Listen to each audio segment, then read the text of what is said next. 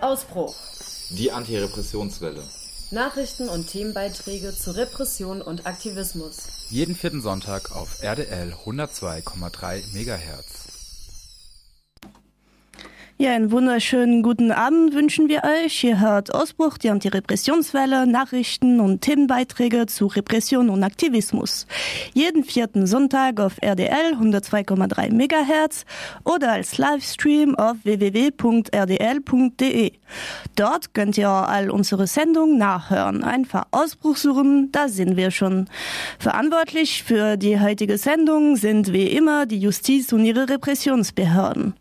Durch die heutige Sendung begleiten euch Beate und ich die immer. Unsere sonstige Redaktion hat sich heute freigenommen und der Thomas, der seit Dezember bei uns eingestiegen ist, sitzt seit 1996 in Haft und seit sechs Jahren jetzt schon in die Sicherungsverwahrung und kann daher leider nicht bei uns im Studio sitzen. Ein besonders lautes und herzwärmendes Hallo also an dir, Thomas, und auch an euch alle, die uns aus den tristen grauen Mauer der Kneste zugeschaltet haben. Jetzt zu Ablauf der Sendung heute. Als erstes hört ihr ein Interview zu der Recherche der Institut zu Dynamik von exekutive Staatsgewalt in Freiburg zu Freiburger Vollzugsdienst.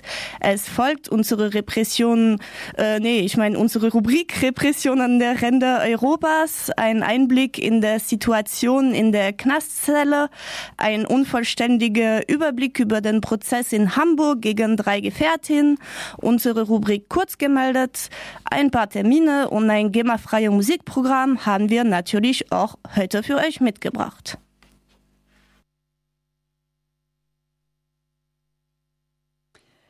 Der Vollzugsdienst wurde bereits 2017 vom Freiburger Gemeinderat beschlossen und eingeführt. Diese Einführung steht auch im Kontext der Sicherheitspartnerschaft zwischen dem Land Baden-Württemberg und der Stadt Freiburg und soll durch die Entlastung der Polizei zu mehr Sicherheit bzw. zu einem besseren Sicherheitsempfinden in der Stadt beitragen. Ich spreche heute mit Jennifer und Emma. Hallo, schön, dass ihr da seid. Hey, vom hallo. Forschungsinstitut zu Dynamiken exekutiver Staatsgewalt hier in Freiburg, die diesen Monat eine Recherche zum Freiburger Vollzugsdienst veröffentlicht haben. Könnt ihr uns vielleicht erstmal einen Überblick darüber geben, was dieser Vollzugsdienst eigentlich genau ist und welche Aufgaben und Befugnisse er hat? Ja, also wie du bereits gesagt hast, gibt es den ähm, Vollzugsdienst seit Oktober 2017 und im Wesentlichen soll er sich um Ordnungswidrigkeiten in der Stadt kümmern. Ähm, dabei ist aber auch eins seiner Nebenaufgaben die Imagepflege und soll eben auch das subjektive Sicherheitsgefühl ähm, verbessern. Und ähm, wir würden auch davon ausgehen, dass er eben auch eine generelle Disziplinierung des öffentlichen Raums mit sich bringen soll und verbinden das eben auch damit, dass er im Wesentlichen genauso aussieht wie die Polizei. Also wir wurden ganz häufig äh, in unserem Umfeld schon angesprochen, was sind das eigentlich für Leute, die sehen irgendwie aus wie Polizei, da steht aber Polizeibehörde drauf und das ist vielen Bürgerinnen überhaupt nicht klar, was sich dahinter verbirgt. Mhm. Und äh, wie ist das so? Ist dieser Vollzugsdienst ähm, dann so 24 Stunden unterwegs oder gibt es da bestimmte Zeiten oder bestimmte Orte oder wann habe ich denn damit zu rechnen, äh, diesen Beamten, es sind ja, glaube ich, nur Männer zu begegnen? Ähm, die sind unter der Woche, also an Werktagen bis um 22 Uhr unterwegs und dann am Wochenende und an Feiertagen kann man die dann auch bis um 24 Uhr antreffen. Okay, und ihr habt ja gesagt, das sind keine Polizisten, sondern was sind es dann? Was haben die für eine Ausbildung? Was das sind Menschen, die eine zweimonatige Ausbildung absolviert haben. Ähm, die Ausbildung verspricht sehr viel eigentlich. Also da steht dann ähm, drin, dass die ein Konflikttraining machen sollen, weil sie sollen ja auch ein bisschen präventiv und wie Sozialarbeiter deeskalativ auf die Bürgerinnen zugehen können. Ähm, gleichzeitig müssen sie natürlich aber auch in Rechten geschult werden, ähm, was sie so machen dürfen, was nicht, wie die ganzen Ordnungswidrigkeiten aussehen, die sie erahnden sollen. Und ähm, diese Ausbildung wird eigentlich von der ähm, von der Polizei selber ausgeführt, aber auch in Kooperation mit dem ähm, Tourismusverband in Freiburg, weil er eben auch Imagepflege ähm, beinhalten soll. Okay, und sonstige Aufgaben, was ist dann so das, das Konkrete, was die dann machen, wenn sie in der Stadt unterwegs sind? Ähm, sie gucken quasi, dass Recht und Ordnung in der Stadt herrscht. Ähm, sie gehen eben auf die Ordnungswidrigkeiten ein. Also ein ganz klassisches ähm, Beispiel für Ordnungswidrigkeiten wäre in dem Kontext so ein Wildpinkeln oder ähm, ein unerlaubtes Grillen oder aber auch ähm, sowas wie Nächtigen auf der Straße. Und welche Handhabe haben die dann? Die können Bußgelder und Verwarnungen aussprechen ähm, und haben darüber hinaus eben auch Handschellen, ähm, Pfefferspray und Lärmmessgeräte. Ähm, genau, und eine Schutzweste, was ja mittlerweile so ein bisschen zum guten Ton von Ordnungshütern gehört. Äh, das war ja früher tatsächlich mal anders, kaum noch vorstellbar. Ähm, ja. Mm, und welche, welche Pflichten habe ich denen gegenüber? Also dürfen die zum Beispiel meine Personalien sehen? Muss ich Auskunft zu meiner Person geben, wenn die mich jetzt wegen irgendwas kontrollieren würden? Oder haben die irgendeine Handhabe, was sie da mit mir machen können, außer mir so einen Bußgeldbescheid aufzudrücken? Also das Wichtige ist tatsächlich der Bußgeldbescheid. Also die ähm, sind bei Straftaten zum Beispiel schon mal überhaupt gar nicht zuständig. Ähm, was sie aber natürlich machen können, ist ähm, jemand festhalten, bis die Polizei kommt. Mhm. Ähm, genau, und die würde dann alles weitere dann so mit Personalienfeststellungen und so tatsächlich auch eigentlich tun. Also ich muss denen meinen Ausweis nicht unbedingt zeigen. Exzellente Frage.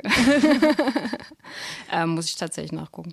Ähm, okay, ich erinnere mich noch, dass so vor einigen Jahren, ich glaube, das war 2013, 2014, war das ja schon mal groß im Gespräch. Damals hieß es noch, dass ein kommunaler Ordnungsdienst, der sogenannte Code eingeführt oder KOD eingeführt werden sollte, was dann im Gemeinderat ja erstmal keine Mehrheit bekommen hat. Dann wurde es, glaube ich, meine ich mich zu erinnern, kurz drauf mal eingeführt und wieder abgeschafft.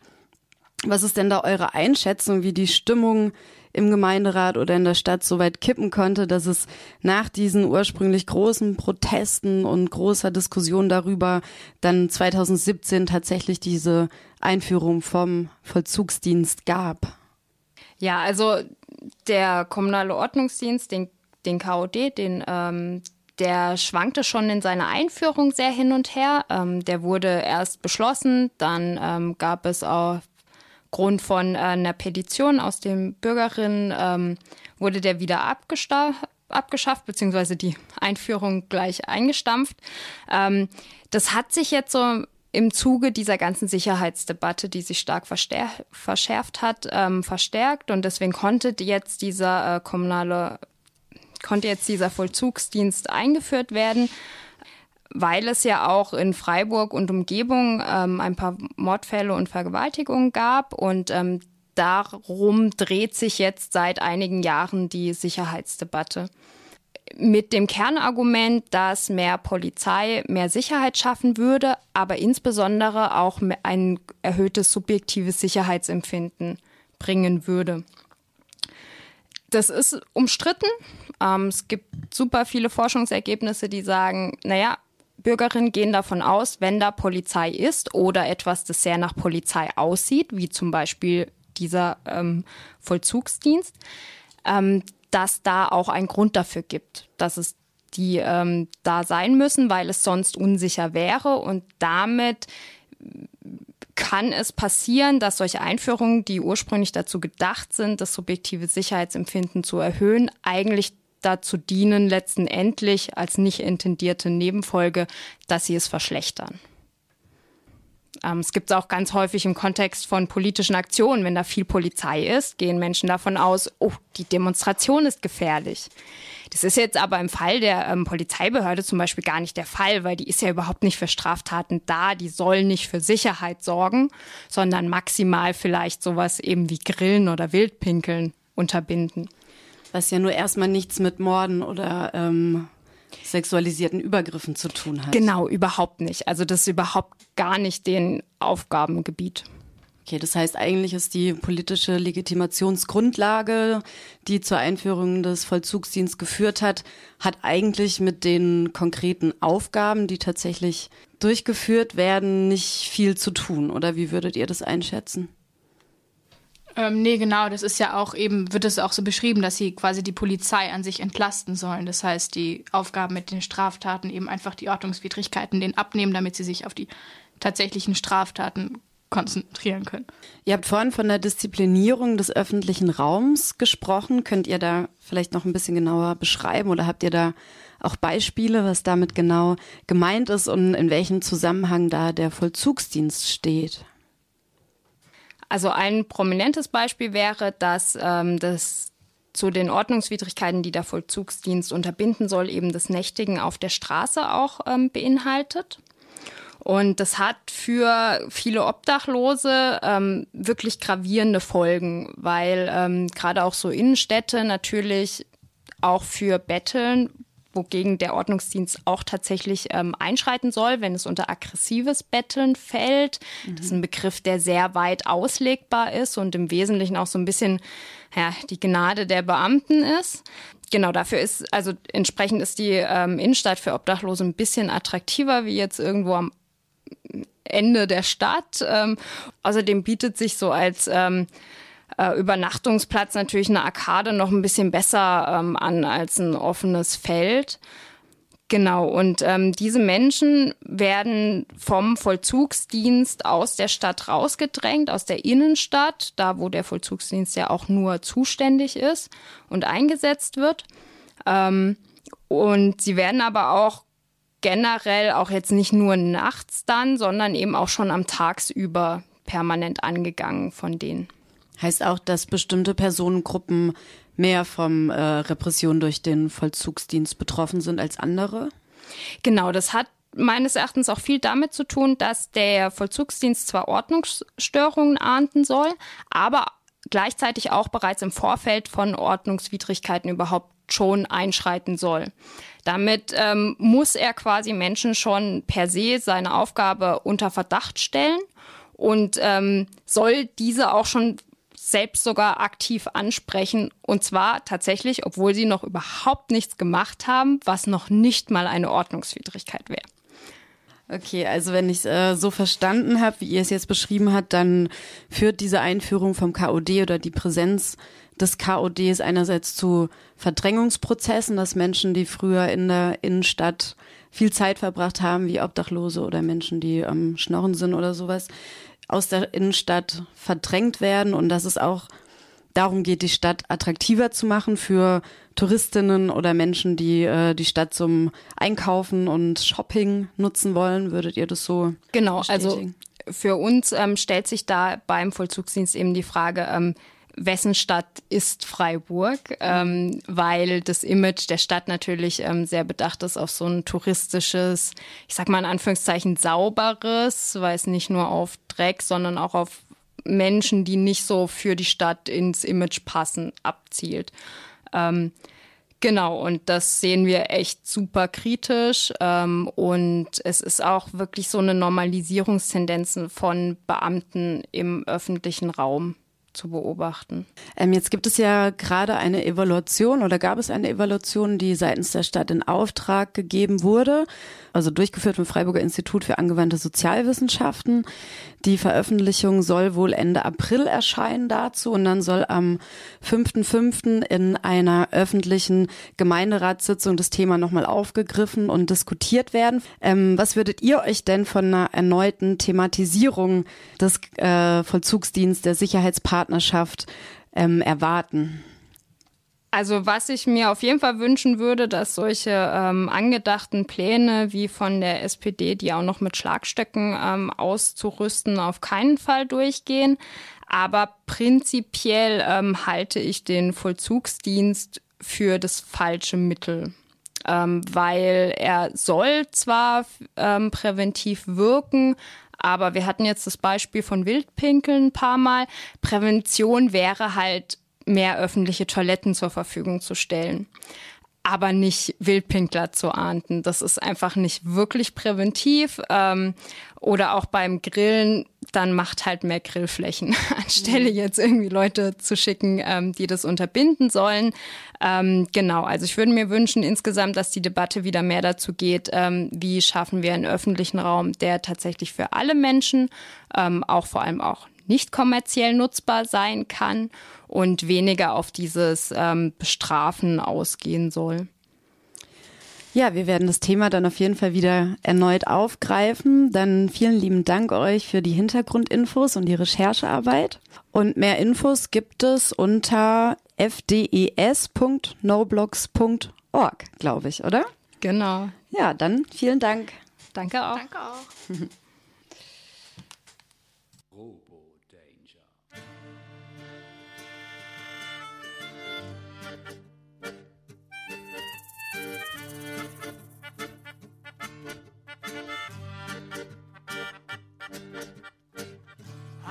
City, Gefahrengebiet,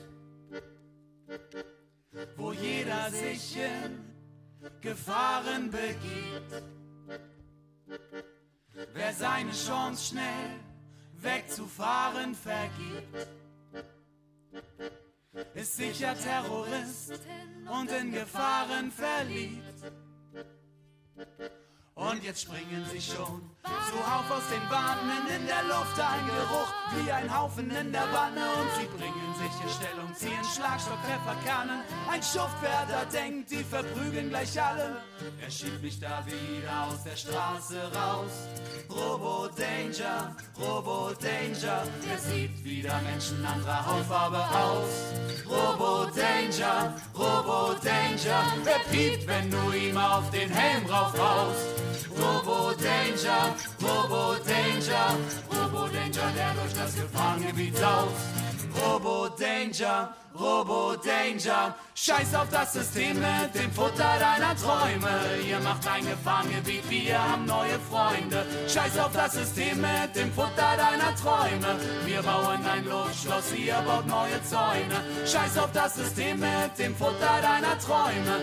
Ihr macht ein Gefahrengebiet, wir haben neue Freunde. Scheiß auf das System mit dem Futter deiner Träume. Wir bauen ein Luftschloss, ihr baut neue Zäune.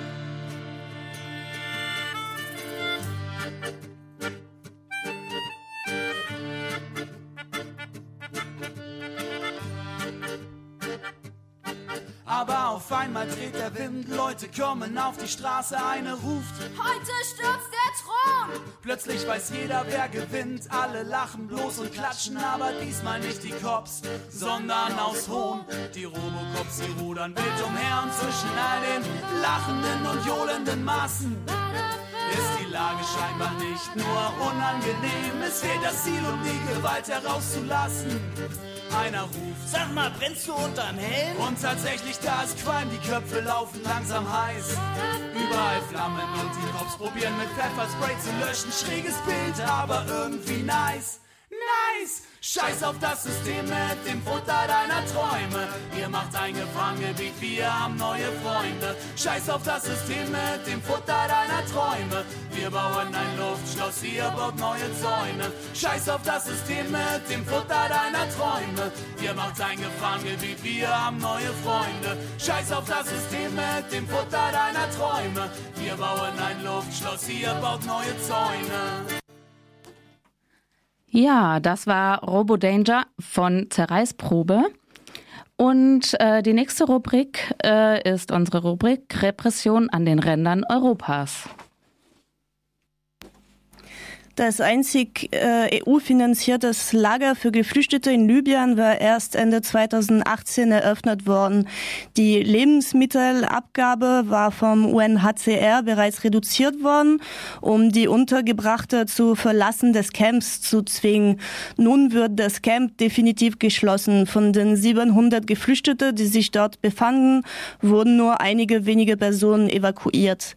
Währenddessen hat der UNHCR begonnen, gemeinsam gemeinsam mit weiteren UN-Behörden und die tunesische Regierung zusammen ein Lager mit in der tunesischen Wüste zu bauen. Die Festung Europa versucht schon lange solche Orte zu errichten, um so ihre Einreisekontrolle weiter vor der eigenen Haustür entfernt zu verlagern. Der Bau war 2014 im Rahmen eines Notfallplans geplant worden, im Falle einer weitere Eskalation der Lage in Libyen. Der Lager liegt 70 Kilometer von der libysche Grenze entfernt und soll Platz für 50.000 Geflüchtete bieten.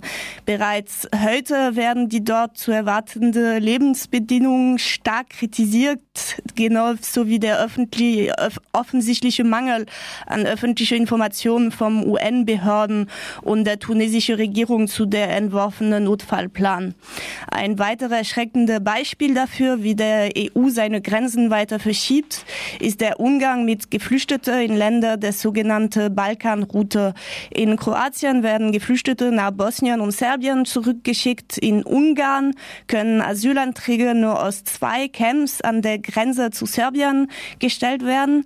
Der Zahl ihrer Bewilligung ist innerhalb von drei Jahren von über 1000 zu 60 gefallen. In diesen Camps, die Gefängnisse ähneln, wurde in der Vergangenheit immer wieder von der Regierung zum Teil mehrere Tage lang die Geflüchtete die Nahrung verweigert.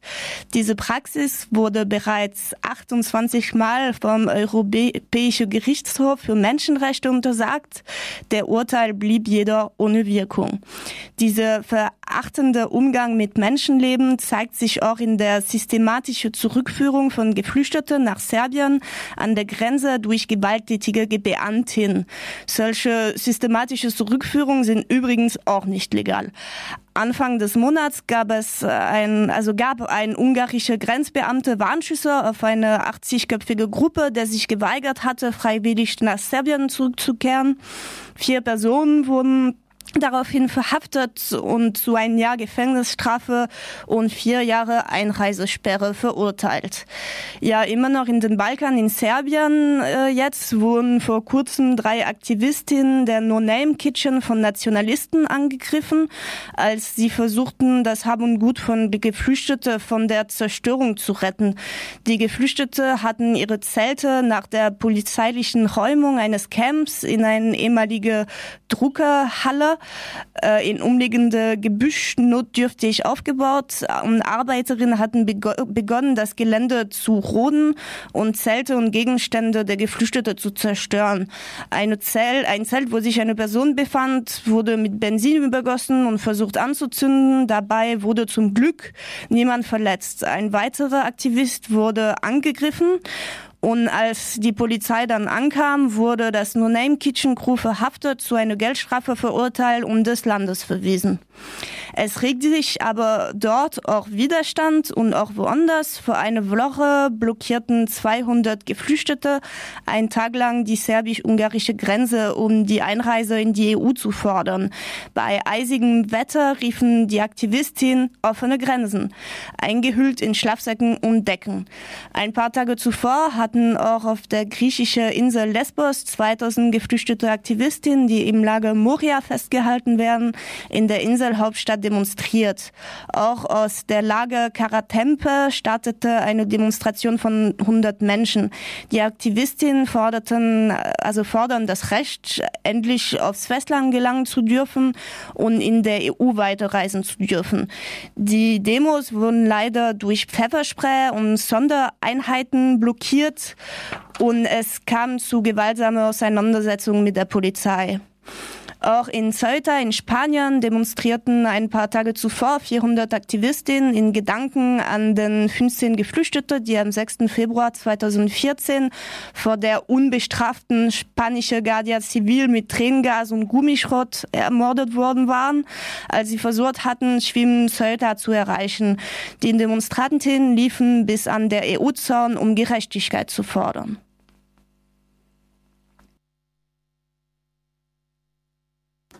So, wir machen jetzt weiter mit Musik und zwar ähm, Freiheit aushalten von die Lehre im Kern deiner Hoffnung.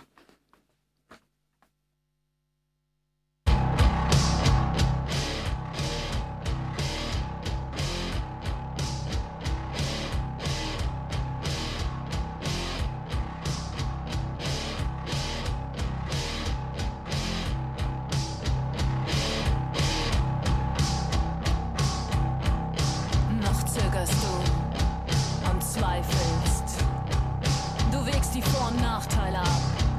Was gibst du auf? Was gewinnst du? Du bist dir nicht sicher, ob du alle Einzelheiten richtig verstanden hast. Kleinigkeiten sind so schnell übersehen und erweisen sich dann später als großes Manko. Doch es heißt nun einmal jetzt oder nie. Und so wagst du den Sprung in den Glauben.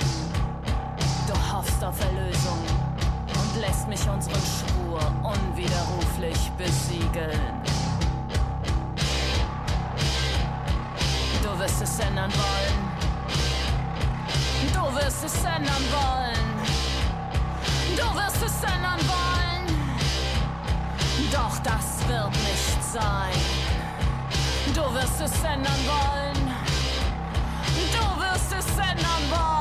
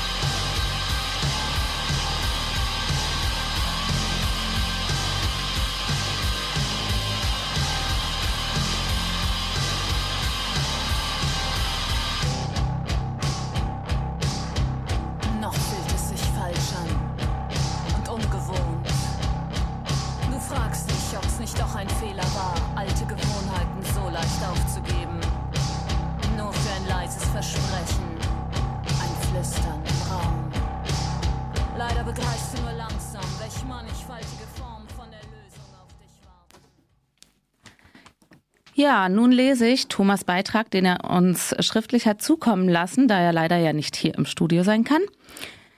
Herzliche Grüße von hier aus der JVA Freiburg an alle Zuhörerinnen und Zuhörer der Sendung Ausbruch. Wie schön, dass ich auch im Februar auf diesem Weg etwas zur Sendung beisteuern darf. Vorab der Hinweis, dass die für Januar angekündigte Verhandlung wegen der teuren Telefonkosten im Knast nicht stattfand. Seit 2014 ist beim Karlsruher Landgericht ein Verfahren anhängig, in welchem ich Schadensersatz vom Land Baden-Württemberg für die hohen Telefonkosten erstreiten möchte.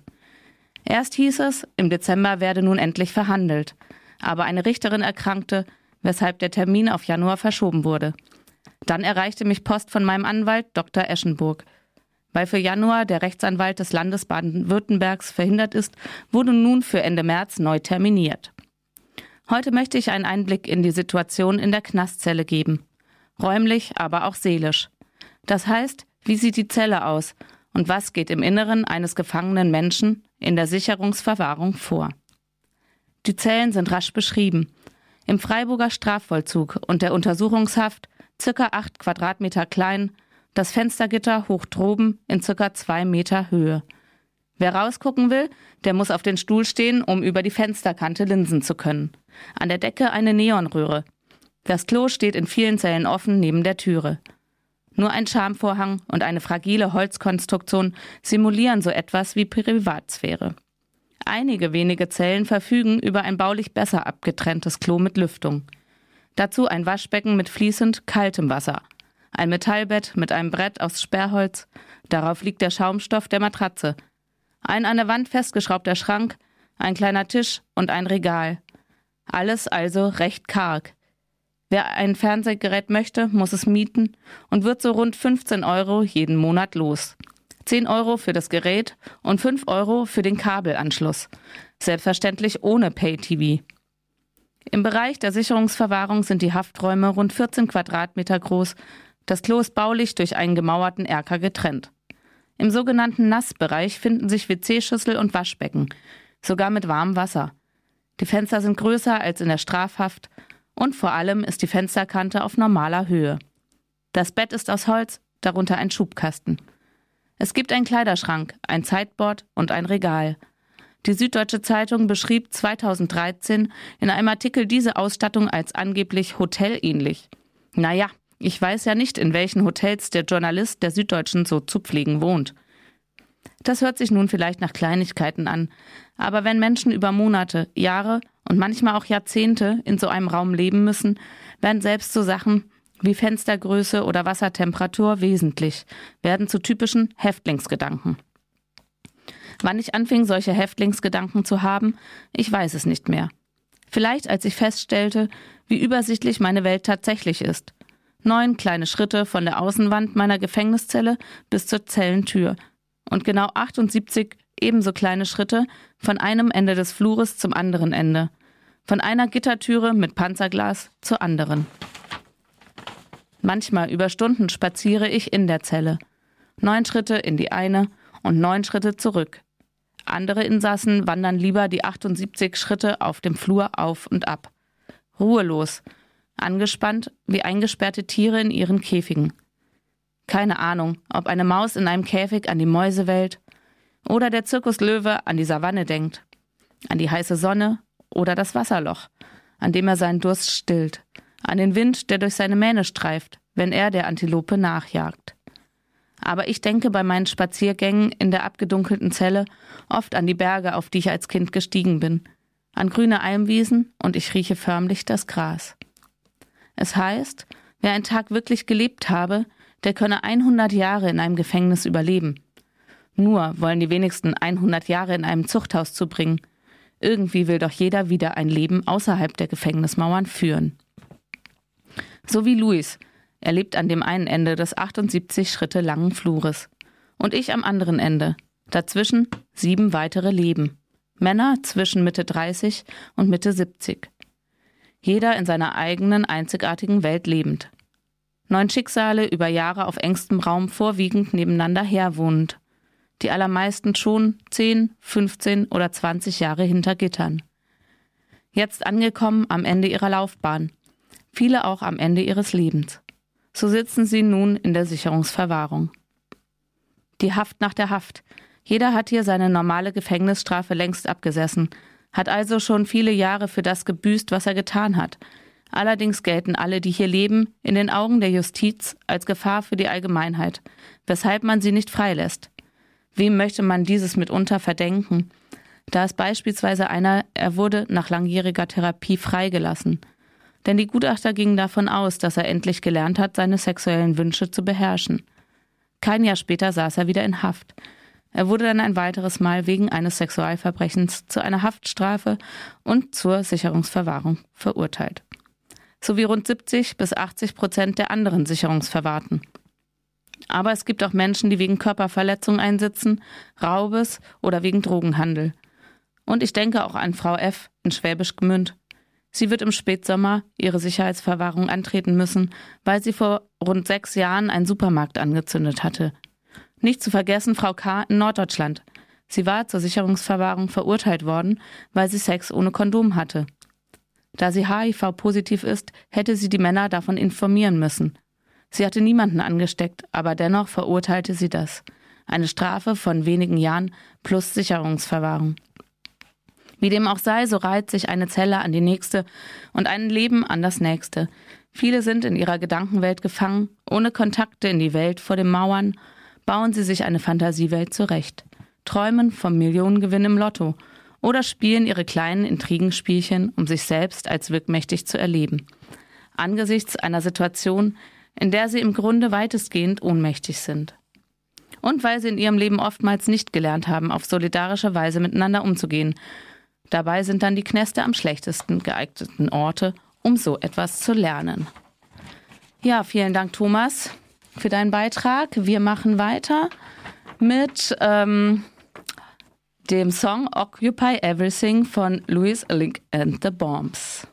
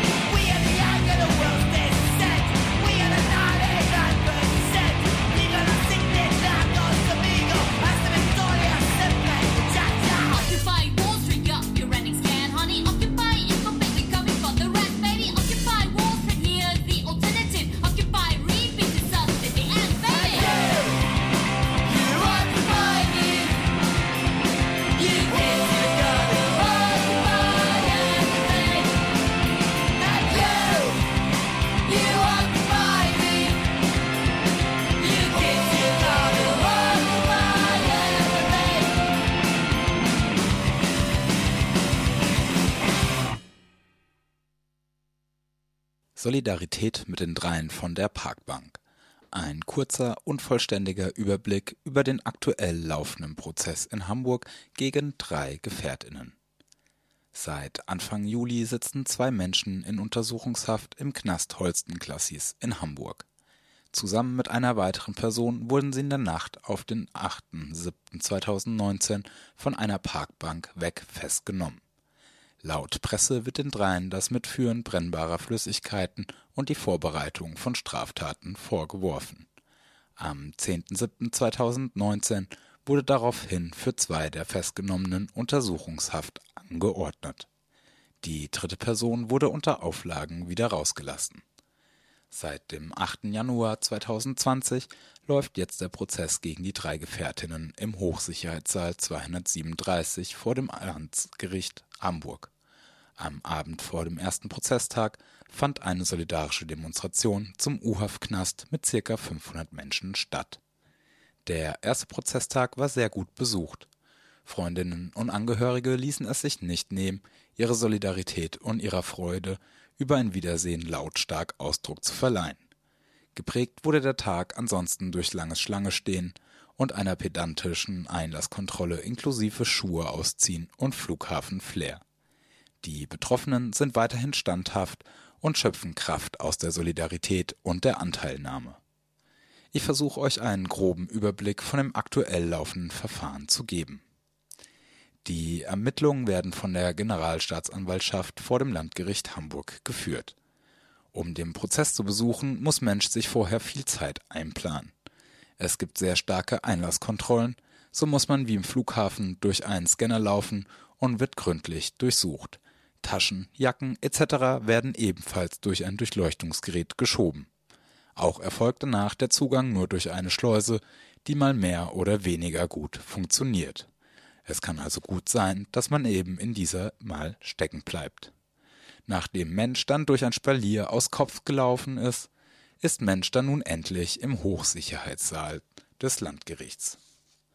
Was an dem Prozess auffällig ist, ist, dass keiner der Beteiligten, also weder Richter, Staatsanwaltschaft noch die Verteidigung, jemals die komplette Akte zu Gesicht bekommen hat.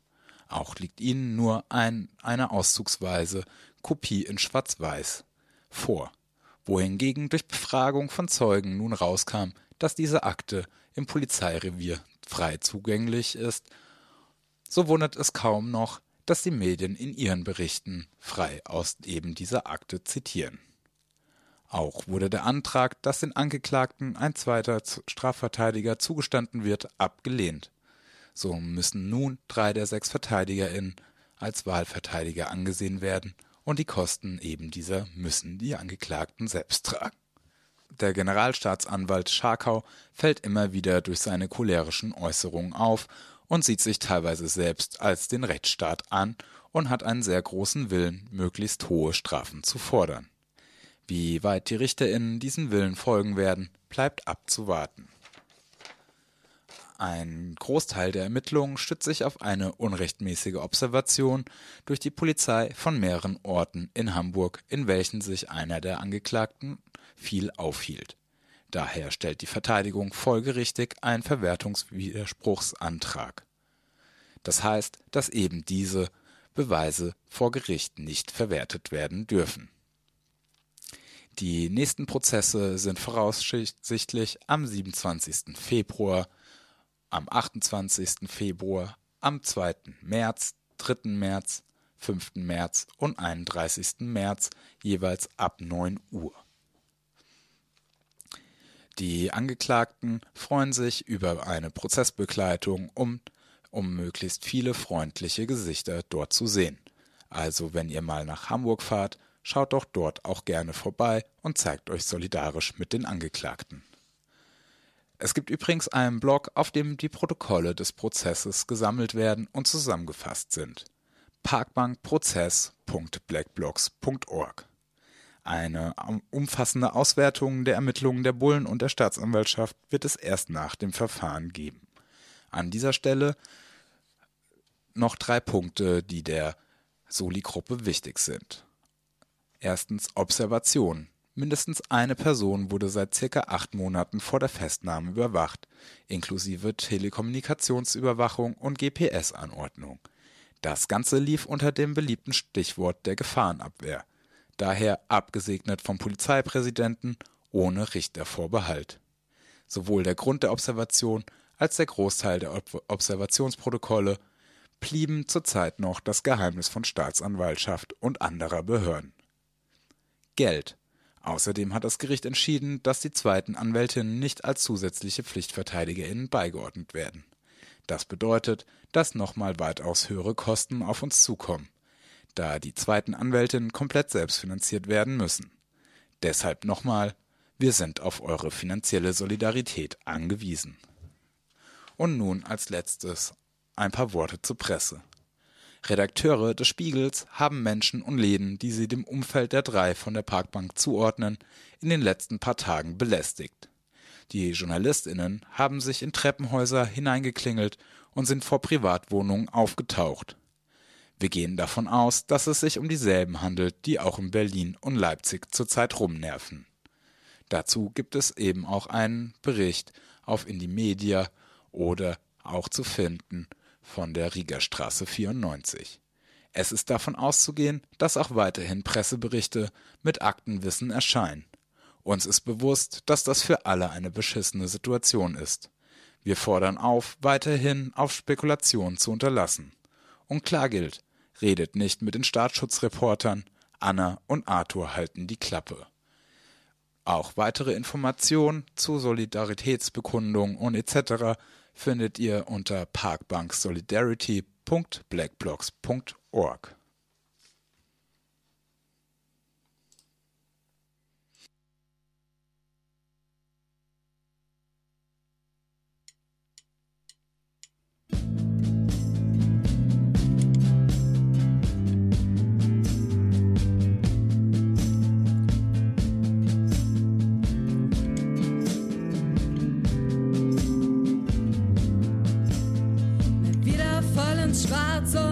stehen mittendrin. Asche unter unseren Füßen, Feuer hinter unserer Stirn. Der Sand brennt in den Augen und er nimmt mir meine Sicht. Dabei wäre ich doch so gern dabei, wenn alles hier zusammenbricht. Nicht sagen müssen, ich hätte nicht versucht. Meistens geht ja viel zu wenig. Und die meisten sind noch ständig auf der Flucht. Vor sich selbst oder den anderen Mensch, ich bin hier auch nicht ewig. Hab schon so lange.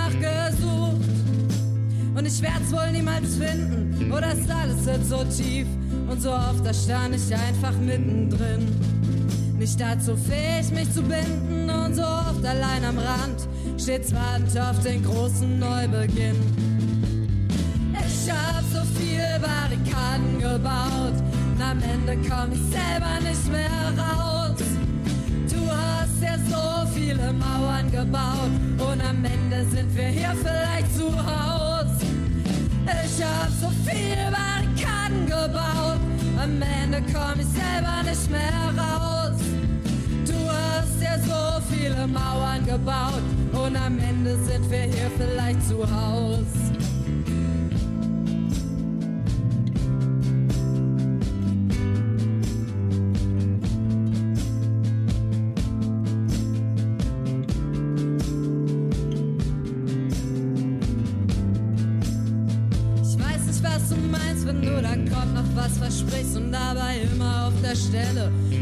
Gleiche Spuren trittst.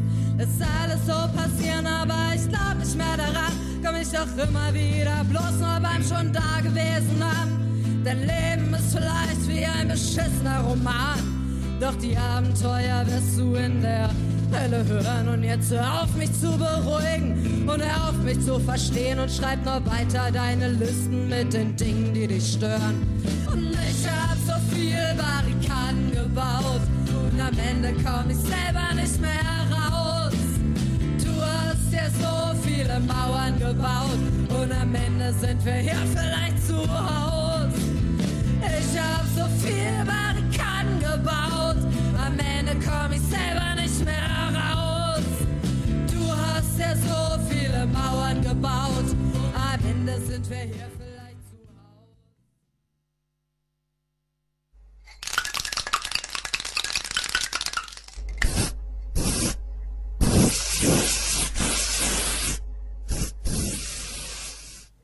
kurz gemeldet. Mehrere Razzien in Tübingen. Am 4. Februar gab es mehrere Durchsuchungen in Tübingen. Eine in einer Privatwohnung und eine weitere im linken Wohnprojekt Lu 15. Der Grund dafür war, dass zwei Personen in der Nacht vom 3. auf den 4. Februar von der Polizei festgenommen wurde. Ihnen wird versuchte Sachbeschädigung vorgeworfen. Die nächsten 17 Stunden verbrachten sie unter menschenunwürdigsten Bedingungen im Polizeigewahrsam. Beide sind in der Nähe des Landgerichts Tübingen mit einem Feuerlöscher beobachtet worden. Bei der anschließenden Durchsuchung des Wohnprojekts Lu 15 drangen an die 70 vermummte Cops in das Gebäude ein und durchsuchten neben den Räumlichkeiten der Betroffenen auch noch weitere. Auch Zeugen, Anwälte, Durchsuchungsbeschluss, Beschlagnahmeprotokoll wurden nicht zugelassen bzw. vorgezeigt. Ebenfalls versucht die Polizei den Betroffenen mehrere Aktionen in Tübingen unterzujubeln und sie dafür zu bestrafen. In Freiburg gab es neben einer Solidaritätserklärung mit Soli-Foto auch eine Solidaritätsaktion. Wir zitieren. Wenn es in Tübingen nicht klappt, dann halt woanders. Nachdem es missglückt war, ein Gericht in der Nacht zum Dienstag in Tübingen mit Farbe zu markieren, mussten die erwischten Leute leider auf die Wache. Wir tragen ihren Tatendrang auch in unseren Kiez. Denn Gerichte sind scheiße, da sie die bestehenden Machtverhältnisse, die uns unterdrücken und ausbeuten, reproduzieren und stützen. Egal ob in Tübingen, Freiburg oder sonst wo. Wir begrüßen Leute, die nachts losziehen, um ihren Unmut ein wenig Raum zu geben. Denn Unmut gibt es leider viel und es scheint eher noch beschissener zu werden. Getroffen hat es einige und deren Umfeld, doch gemeint sind alle Nachteulen für die Anarchie. In Freiburg wurde das Sozialgericht mit Farbe verziert. Hohe Haftstrafen für russische Antifaschisten und Anarchisten. Am 10. Februar verurteilte das Militärgericht im Gebäude des Regionalgerichts Pensa sieben Antifaschisten und Anarchisten wegen der Organisation von Aktivitäten der terroristischen Vereinigung Netzwerk und ihrer Teilnahme daran. Sie werden beschuldigt, Angriffe zur Machtergreifung geplant zu haben. Alle Angeklagten bekannten sich schuldlos und gaben an, mit Elektroschocks brutal gefoltert worden zu sein. Im Vorfeld der Präsidentschaftswahlen und der Fußball-Weltmeisterschaft begann in Russland Repression gegen Antifaschisten und Anarchisten. Im Herbst 2017 wurden in Pensa sechs Menschen verhaftet, manchen von ihnen wurden Waffen und Sprengstoff untergejubelt. Dann haben die FSB-Mitarbeiter Antifaschisten direkt im Untersuchungsgefängnis gefoltert.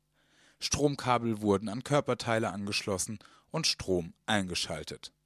Die Gefangenen wurden schwer verletzt, geschlagen und mit dem Kopf nach unten aufgehängt. Während der Folter zwangen Geheimdienstler die Aktivisten, Aussagen auswendig zu lernen darüber, dass sie angeblich eine terroristische Organisation namens Netz gegründet hätten und Mitglieder seien.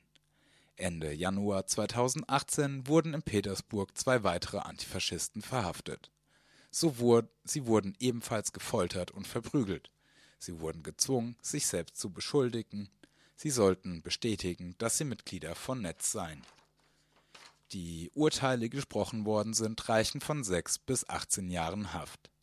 Vom 25. Februar bis zum 28. Februar sind die nächsten Prozesse gegen die Beschuldigten aus St. Petersburg geplant. Es wird dazu aufgerufen, vom 22. bis 29. Februar eine, zu einer internationalen Woche der Solidarität mit den in Russland verfolgten Antifaschisten und Anarchisten.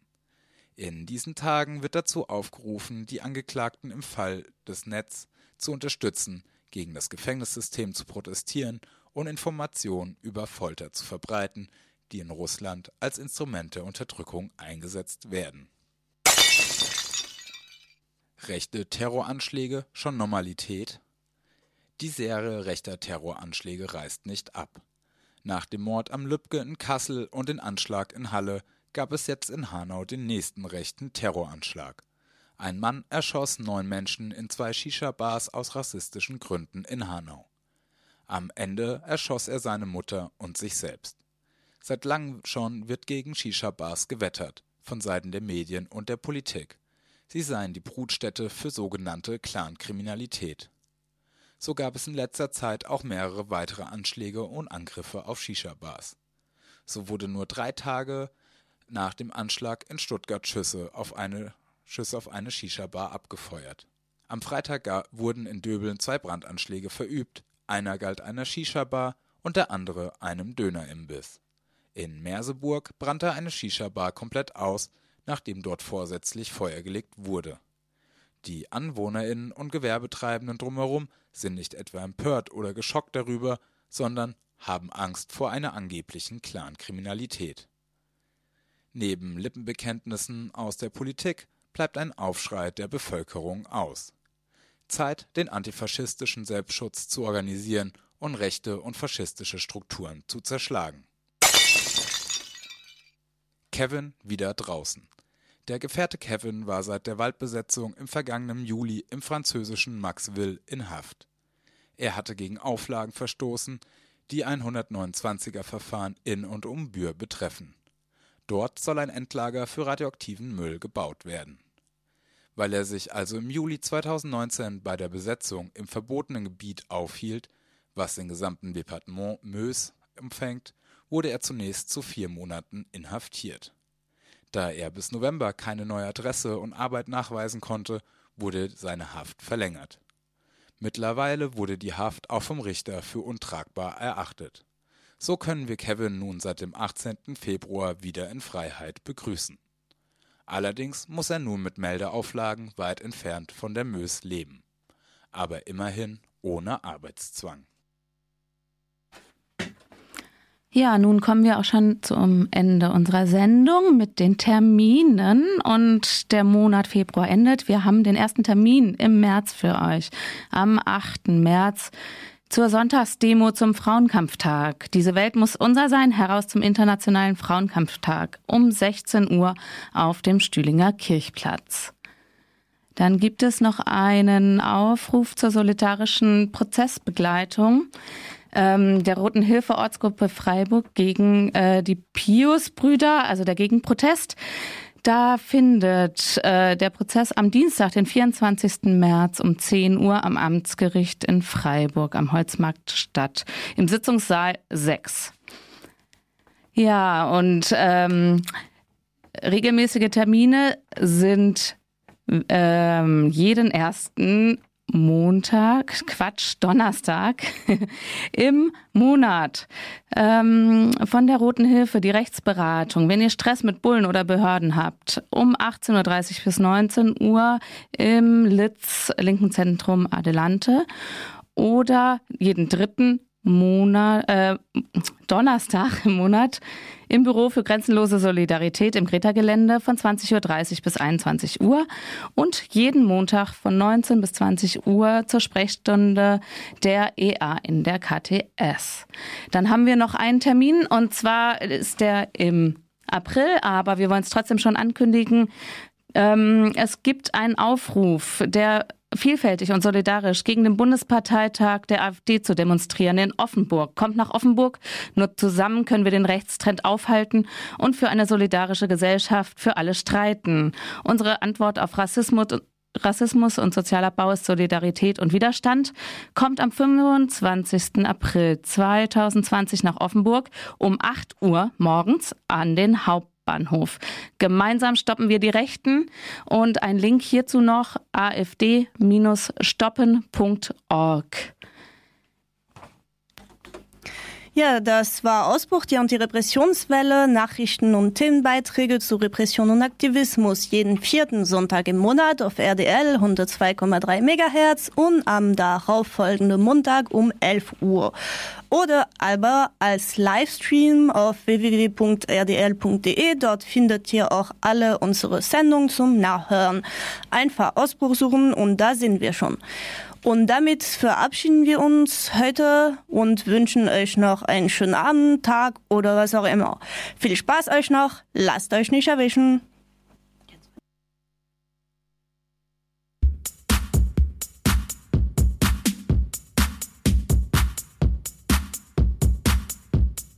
Bastis Blitzkrieg hat ja jetzt auch Laktoseintoleranz. Und Saschas Senfgas säuft nur noch Tempranillo.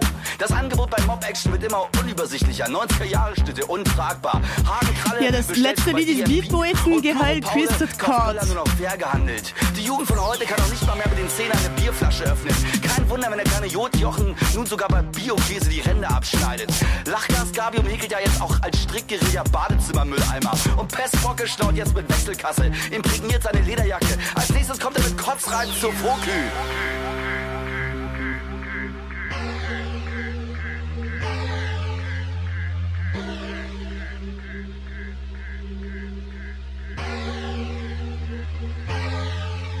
Also ich habe Eishockey noch als Gewaltfantasie in Erinnerung. Ohne die Spritzen in meinem Sandkasten hätte ich nie eine Fahne an meine Ritterburg bauen können. Wenn Popel keine Nährstoffe enthalten, warum essen Menschen Reiswaffeln? Krieg ohne Schuld ist wie Finanzgeschäfte ohne Verlierer.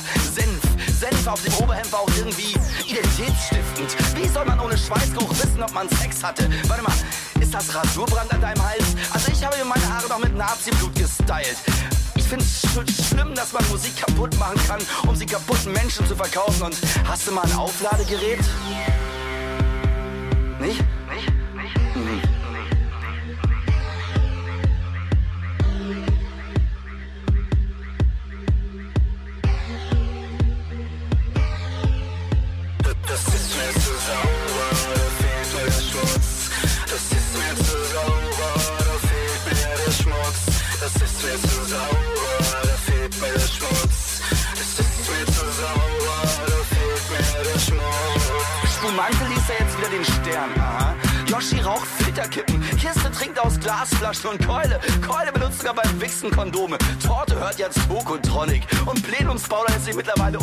Unterbrechen. Echt wahr? Manchmal habe ich das Gefühl, du hörst mir gar nicht mehr zu. Ey, und laufen da gerade wirklich die Kassierer?